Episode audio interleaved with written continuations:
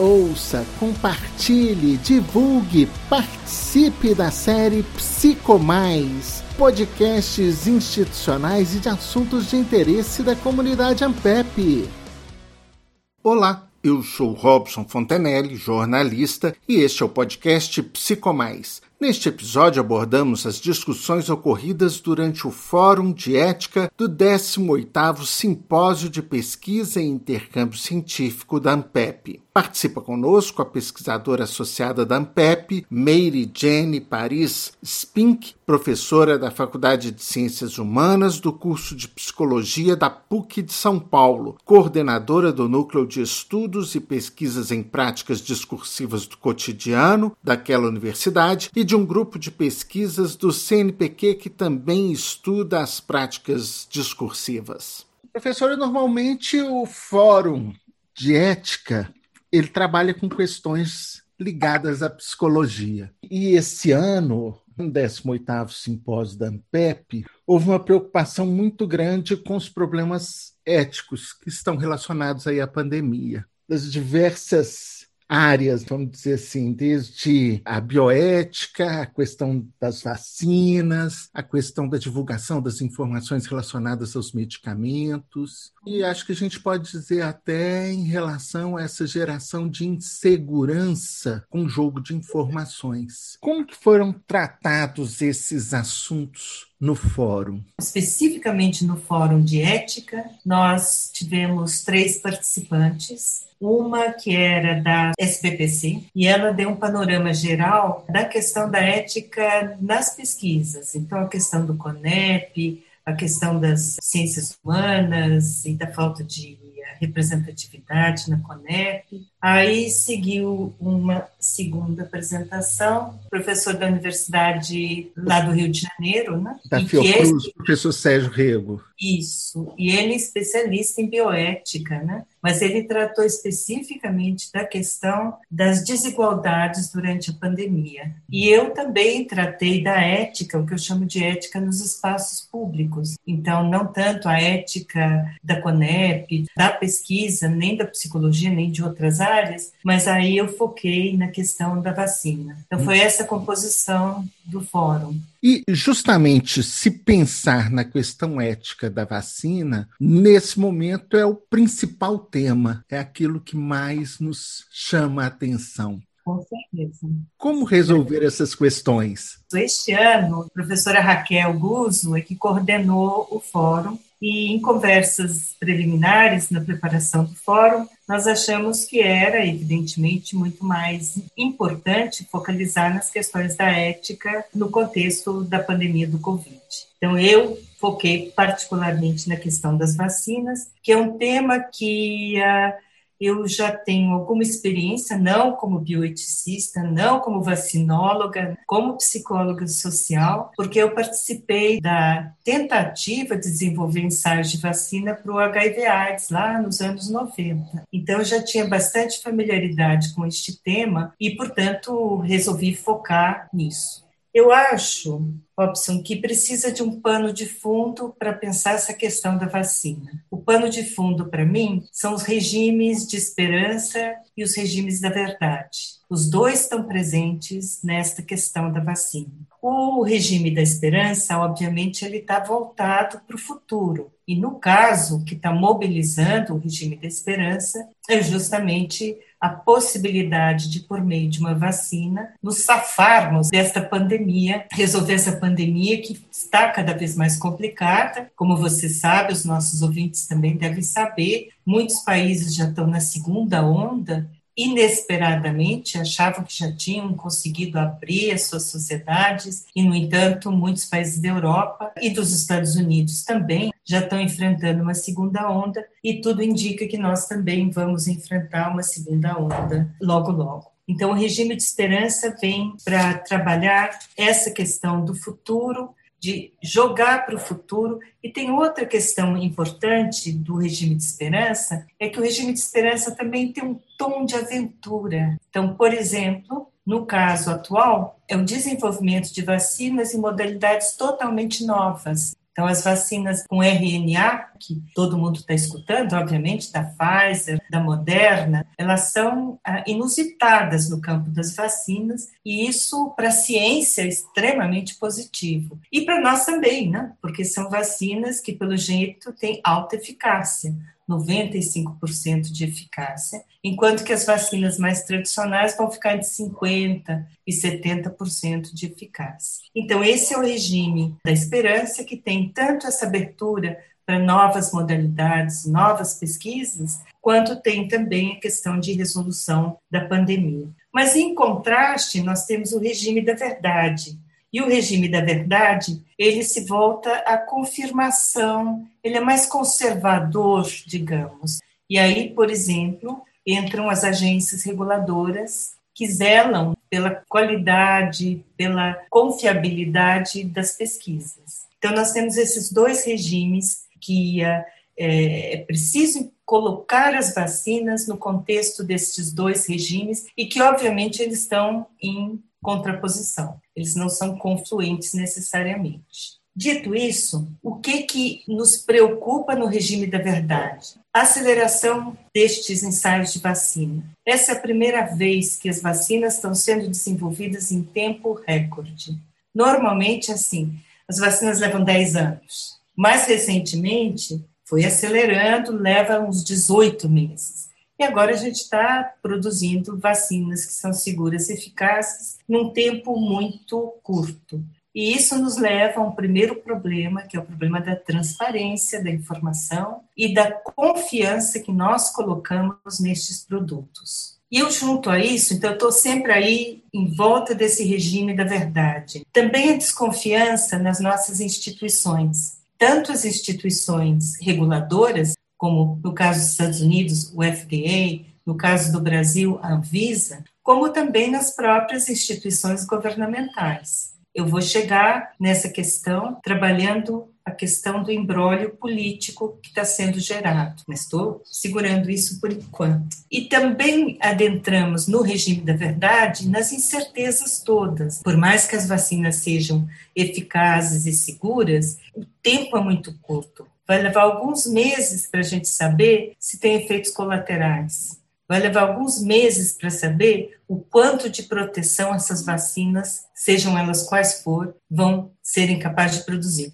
Não imediatamente, daqui a alguns meses. E isso tudo, como você pode imaginar, gera um problema ético que é muito próprio da psicologia social, que é a questão, então, da confiança que é depositada e nos efeitos disso. Robson. Os efeitos, eu quero dizer assim, as pessoas vão se sentir protegidas e, portanto, vão deixar de usar máscara, higienizar as mãos, etc. E, no entanto, né, se uma vacina só te dá 50% de proteção, você não poderia abrir mão disso. Então, nós temos aí um campo muito complicado que vai ser do comportamento das pessoas que forem vacinadas e a expectativa de que eles estão sendo protegidos como a gente é protegido com a vacina de pólio, com a vacina de sarampo, tá? Não com a de gripe, porque você sabe que a de gripe o vírus muda e todo ano tem que fazer uma vacina nova. Então, esses são primeiros problemas que eu estou colocando aqui como sendo parte desse regime da verdade. Tá? Vamos a um segundo conjunto. Diante de tantos modelos, como é que vai ser a tomada de decisão. E aqui nós entramos tanto no campo político quanto no campo pessoal. Como é que vai ser? Então, essas vacinas têm eficácias com percentuais distintos. Elas têm formas de distribuição distinta. Então, imagino que todo mundo está ciente, porque isso está na mídia o tempo todo, que a vacina da Pfizer, por exemplo, exige uma refrigeração muito baixa, menos 70 Fahrenheit ou seja, ela é de difícil manipulação. A da Oxford já tem uma manipulação mais fácil e a Coronavac, ela é muito parecida com as vacinas que o Butantan está acostumado a distribuir. Então, nós vamos ter aí um problema de decisão governamental, tá, num primeiro momento, que tem a ver com que vacina comprar, quais que é possível distribuir, qual que é possível levar para o meio da Amazônia, qual que é possível para uma grande cidade? E provavelmente não vai haver produção suficiente no primeiro momento. Então, muito provável que haja uma combinação de vacinas, e você imagina a complexidade das decisões governamentais a respeito de quem comprar, como garantir a produção, como garantir a distribuição. E, obviamente, você tem investimentos políticos. Então, em São Paulo, né, o governador Dória investiu pesadamente na Coronavac. Agora, e se a Coronavac só te dá 50% de proteção e a da Oxford te dá 70% e a da RNA te dá 95%? Então, como é que fica a questão da decisão governamental de fazer parceria com uma determinada vacina? E eu estou falando, Robson, de um cenário que é absolutamente imprevisível, porque nós não sabemos se essas vacinas todas vão poder ser produzidas numa quantidade de escala mundial, por exemplo. E ainda tem a questão de estarmos recebendo os dados agora, né? Hoje, por exemplo, foi divulgado os dados da, da AstraZeneca, né? É, uhum. que são animadores, que mostram a possibilidade de se gastar menos vacina, aplicar um, um, volume menor e com isso poder atingir um número maior de pessoas, mas a gente ainda tem um caminho de estudo até chegar à determinação se realmente isso é eficaz ou não, né? Ó, eu não sou especialista nesse campo, mas pelo que eu estou entendendo, todas elas vão exigir duas doses. Tá? Uhum. Então, ah, digamos que o compre um milhão de vacinas, que maravilha, não, vai dar para 500 mil pessoas, porque são duas doses, tá? Estou projetando, não, não são dados que eu tenho. E a questão do preço também, porque tem vacinas que são mais fáceis de produzir, dizem que a do RNA é facílimo de produzir, mas são vacinas novas, laboratórios que estão investindo, e nós temos aí uma questão política bastante complicada, que é o investimento que determinados países estão fazendo em certas vacinas. Então, os Estados Unidos, por exemplo, né, o Trump instituiu este Speed Warp, na Time Warp, que é, que é um investimento em dinheiro em cima dos laboratórios para facilitar o desenvolvimento da vacina. Mas isso também cria uma certa aliança entre o laboratório e o governo. A Pfizer caiu fora disso, mas a Moderna foi absolutamente financiada pelo governo americano e com uma contrapartida de primeiro atender claro. o mercado interno, né? Com certeza, com certeza. Tá? Então, provavelmente a Inglaterra com a Oxford, a AstraZeneca, a Alemanha com a Pfizer, tem conluios governamentais variados o governo de São Paulo com a China, e são acordos, né, de, uh, uh, por exemplo, no caso do Brasil, acordos de uh, abrir para os ensaios de vacina, então ter voluntários brasileiros nesses ensaios de vacina, e a contrapartida é de desenvolvimento técnico e também de propiciar um certo número de vacinas. Bom, você vê que a questão não é nada simples. E nós ainda temos um outro conjunto de problemas que eu coloco como acesso. Vamos começar do maior para o menor. Maior. É, ontem, anteontem, estava a reunião do G20 discutindo exatamente isso, e há um tempo atrás foi criado um agrupamento né, de países para o COVAX Facility, que é um acordo de muitos países, e o Brasil é signatário deste acordo, onde cada um banca uma certa quantia de dinheiro e, em retorno, teria uma certa quantia de vacinas garantidas. Mas a grande discussão é que os países mais pobres, eles têm que ter acesso. Eticamente, eles têm que ter acesso e eles não teriam possibilidade, não teriam possibilidade nem de contribuir financeiramente e talvez nem mesmo de produzir e distribuir nos seus países. Veja, Robson, nós no Brasil temos uma longa tradição de vacinas. A gente tem uma montagem exemplar de campanhas de vacina com índices eram muito mais altos, agora eles estão mais baixos por várias razões, mas temos essa experiência. Tem países que não têm essa experiência, que dependem totalmente de uma força-tarefa da Organização Mundial de Saúde, por exemplo. Então, este é um primeiro problema ético. Todo mundo sabe que esses países que investiram pesado terão acesso primeiro às vacinas. a primeira leva de produção das vacinas. Então, este é um primeiro nível. Mas há um segundo nível nisso tudo, que é então o acesso interno. Então, o que se escuta falar é que a prioridade vai ser para os profissionais de saúde. E aí eu já te pergunto, é curioso porque a gente não ouve falar de como é que isso vai ser feito. Se são só enfermeiros, médicos, técnicos de enfermagem, ou se o pessoal que trabalha no hospital, na limpeza, por exemplo, na administração, se eles também vão ser considerados profissionais da saúde. Teoricamente, eles não estão na linha de frente, mas eles estão, porque o vírus está lá solto, feliz da vida, no ambiente hospitalar. Então, a gente não está escutando a respeito disso. A gente escuta reiteradamente, o refrão é: terão prioridade as pessoas que trabalham na linha de frente, tanto em termos de hospital, quanto também ambulância e outras. Uh, e segundo, o pessoal que está mais vulnerável. Aí uh, entra idade, comorbidade, mas você imagina como é que essa decisão vai ser tomada? Uh, um registro nacional de pessoas de mais de 65 anos, um registro nacional de pessoas com diabetes tipo 2, não sei, é um embrólio, acho que é mais uma questão que vai nos preocupar, mas basicamente nós vamos ter uma primeira leva de vacinados, talvez com sorte ainda em dezembro, ou pelo menos no começo de janeiro, mas a população geral, olha, vai ser maio, junho, sei lá, certo? Então, volto a dizer, você não vai poder abrir mão das estratégias de controle, máscara, distanciamento social, etc. E nós não temos bons comunicadores no nosso país. Nós não temos uma Jacinda Artemis. E a gente depende de quem? Quando tínhamos o Mandetta, pelo menos ele fazia um esforço de boa comunicação.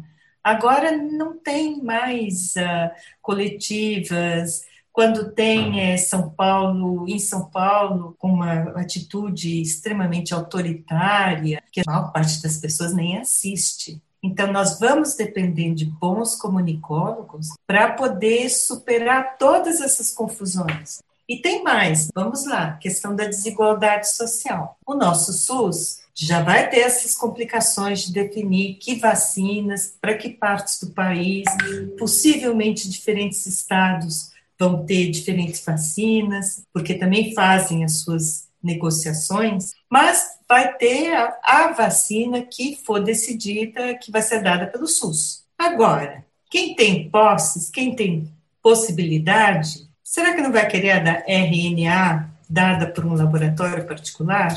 Então, você também tem aí mais uma questão ética, que é de uma distribuição desigual de acesso a essas vacinas. Então, você vê que a situação é bastante complexa. Eu fico aqui pensando, né, numa série de questões quando a gente fala de ética em relação à própria definição de como vai ser essa política, né? Porque o nosso governo central ele não está centralizando. Infelizmente, ele não vem cumprindo o papel de centralizar o esforço de gestão nessa pandemia, vamos dizer assim, no, no geral. E aí gera uma certa desconfiança de como que vai ser isso na compra e na liberação para cada um dos estados e regiões como que fica essa questão ética e também é outro, é outro detalhe difícil, né? Com certeza, porque quando eu falo de desigualdade, também entre os estados há desigualdade. Né? Você tem um, um, estado como São Paulo, que tem capacidade financeira, mas você tem estados que não têm menor condição. O que estava sendo previsto era uma centralização, e tanto que houve várias negociações talvez você tenha acompanhado na mídia o governo, o ministro da Saúde dizendo sim, a gente vai comprar todas, né? A Oxford vai comprar a Coronavac, vai comprar tarará. Logo em seguida, o Bolsonaro disse não, a Coronavac de jeito algum. Eu não dou essa colher de chá para o governador de São Paulo. E assim vai. Então, teoricamente, a decisão de compra, regionalização, distribuição ela deveria ser minimamente conduzida, capitaneada né, pelo governo central, pelo governo federal. Mas o SUS é regionalizado, o SUS é municipalizado, então, dentro da própria estrutura do SUS, é possível que isso seja delegado. Mas você já imaginou se você diz cada estado por si? Pois é. É, é, é, então. complicado. E de uma certa forma já foi o que aconteceu nesse momento em que você tem o Paraná negociando com os russos, São Paulo fechou a parceria com, com os chineses, com a Sinovac, aí você tem a Bahia já comprou uma parte da produção da Sinovac, você tem cada estado se movimentando aí de acordo também com um pouco do seu interesse geopolítico, porque aí vai para além, vai muito para além da questão de saúde pública somente. Com certeza. Basta pensar no, nos Estados Unidos, no governo Trump, o quanto que ele apostou politicamente no desenvolvimento rápido de uma vacina para influenciar as eleições. Então, sim, tem uma questão de prestígio. Interessante a questão de prestígio, porque você tem prestígio da, dos pesquisadores que desenvolveram a vacina, o prestígio do laboratório onde isso foi realizado, o prestígio do país que acomodou esse desenvolvimento. Então, você vê que tem um investimento nacionalista pesado em cima das vacinas. Assim como vai ter um investimento pesado com esse cunho nacionalista em relação às decisões que cada estado poderá tomar. Agora, Robson, eu confesso que eu não sei como é que vai ser essa questão do financiamento da vacina. Se vai haver um, um, uma distribuição de verba do governo central, não sei. Né? Então, isso eu não poderia te dizer. Eu sei que o governo de São Paulo já comprou vacinas da Sinovac. E eu sei que há acordos do Rio de Janeiro, você esqueceu do Rio de Janeiro, que é aí a Oxford e a AstraZeneca. Além das decisões regionais, há também essa questão de que há mais de um tipo de vacina que vai estar no mercado. Então, vamos supor, nós estamos produzindo um livro que é justamente sobre a circulação da pandemia nas mídias. Então, já são 14 capítulos que estão prontos, um deles é sobre vacina, responsabilidade de um aluno meu e minha também. E neste aí da vacina, o que nós fizemos foi seguir o Twitter logo depois do anúncio do início dos ensaios clínicos. E o que você encontra é uma estigmatização das vacinas. Ah, vacina chinesa, portanto, desconsidero, porque uh, até uh, falas interessantes do tipo, eu não, essa eu não tomo porque vai vir com chip. certo? Vai vir com chip, os chineses vão saber o que eu estou fazendo. Né? Então, uh, então há uma. Aí você adentra um outro campo minado do ponto de vista ético, que é a questão da, de quem vai querer tomar a vacina. Então, nos Estados Unidos, por exemplo, tem um grupo anti-vacina muito organizado, muito forte, que se opõe a qualquer vacina, não só a vacina para coronavírus. Mas esse grupo tem sido fortalecido por pessoas que normalmente tomam vacinas e que dizem: olha, diante da falta de transparência, essa não vou tomar. A gente não tem um grupo tão organizado de anti-vacina. Nós temos pessoas que se opõem por vários motivos, né? Se opõem por motivos, é, por exemplo, de é, seguir homeopatia, é, se opõem por razões de desconfiança do sistema de saúde, e até mesmo porque se opõem à obrigatoriedade de tomar vacina. Então, nós temos também essa complexidade. Se as vacinas começam a dizer ser estigmatizadas, né? Eu não tomo a russa porque eu não confio, não tomo a chinesa porque eu não confio, né? Ah, meu filho, mas no sul só vai ter essa, né?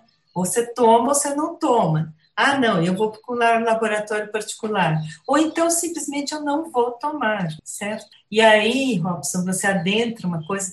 Eu tenho uma longa trajetória em saúde coletiva. E essa é uma questão sempre muito complicada para todo mundo que trabalha com saúde coletiva, que é de contrapor uma atitude individualista com uma atitude coletivista.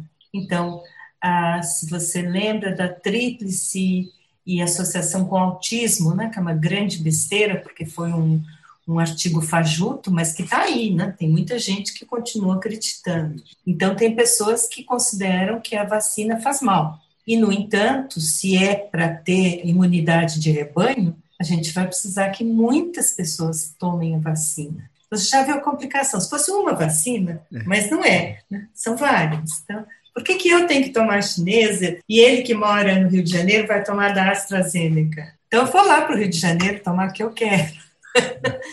E, para além disso, tem a questão que a senhora levantou, que não só lá nos Estados Unidos, mas aqui nós temos tido um volume muito grande de pessoas que não têm se vacinado. Haja vista aí as últimas campanhas durante a pandemia, a própria vacinação de gripe desse ano, que chegou a pouco mais de 60% do que era esperado. Então, a gente tem também um movimento muito forte de pessoas que começam a colocar em questão a efetividade da vacina. É. Aí você adentra uma outra esfera que é o discurso sobre ciência. Não, acredite cegamente, porque a ciência, mas a ciência também tem pés de barro. A ciência também é uma arena de conflito. Então as pessoas começam a refletir, disse, não, peraí, Uh, alguns anos atrás não podia comer ovo, agora pode. Alguns anos atrás não podia comer manteiga, agora pode. Então, que ciência é essa em quem que eu vou acreditar? Então, você tem, paralelamente a isto, você tem uma desconfiança, ou para não dizer descrença, na ciência, né? Que aliás foi o, tom de grande parte das matérias uh, dos governantes que não acreditam, desvalidam a ciência, o nosso. Então, existe uma. Eu te falei logo no começo que eu há muitos anos que já desenvolvo abordagens de análise de práticas discursivas. Então, o discurso anti-ciência, ele está muito, está pesadamente também atravessando o discurso dos nossos governantes. Então acaba sendo uma bola de neve, né? Se eles não acreditam, alguma coisa há de estar errado. E, portanto, eu também não acredito e, portanto, eu não vou tomar vacina. E acho que aí entra também uma outra questão ética muito séria, que é a, justamente a do governante se arvorar em ser negacionista e, de repente, desconstruir todo o discurso que a própria OMS construiu e vem tentando é, difundir, né?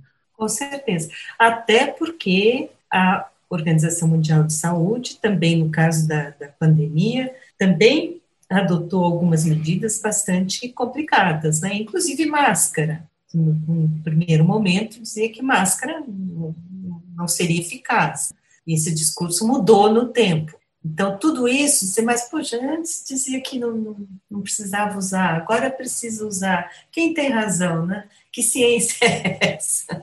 E quais conclusões que a gente pode tirar de toda essa discussão? O público, né? o grande público, como é que ele fica diante desse discurso todo?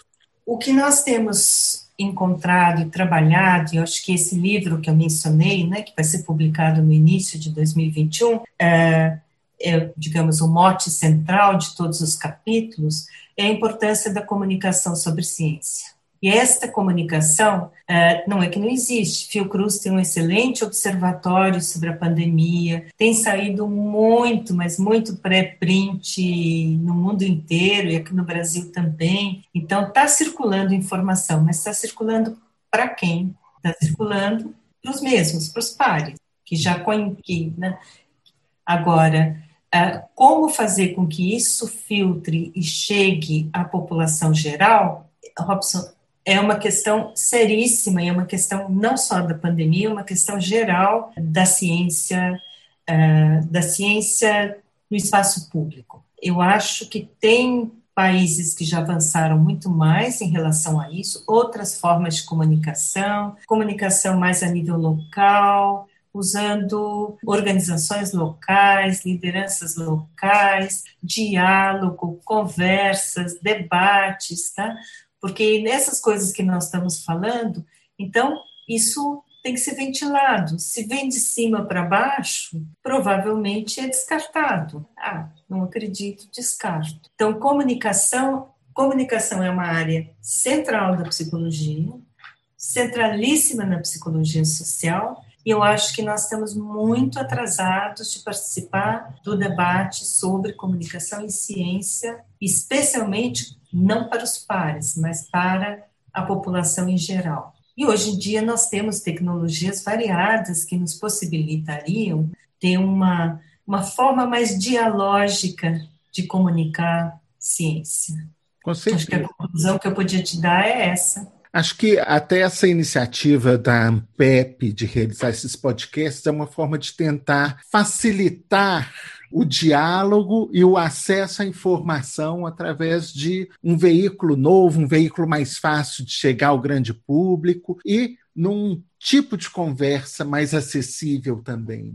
Com certeza, acho muito valioso, sem dúvida. Não sei se resolve o problema que você colocou da população geral. Eu acho que continua sendo uma valiosa iniciativa, mas ela está mais voltada aos nossos pares. Né? Acaba que o grande público ele se sente um pouco à margem e não se envolve também no assunto. É, e depois né, nós temos toda a questão das mídias sociais, dos algoritmos, das fake news. Então, não é tarefa fácil de eh, levar ciência para o dia a dia, o cotidiano das pessoas. Não é tarefa fácil e a gente compete. Eu acompanhei o New York Times durante esse tempo todo, justamente acompanhando a parte de vacinas, né? e tinha um artigo muito interessante sobre os anti-vaxxers norte-americanos. E no artigo dizia: olha, as estratégias de comunicação que esses grupos anti-vacinas estão usando são tão mais sofisticadas do que as estratégias que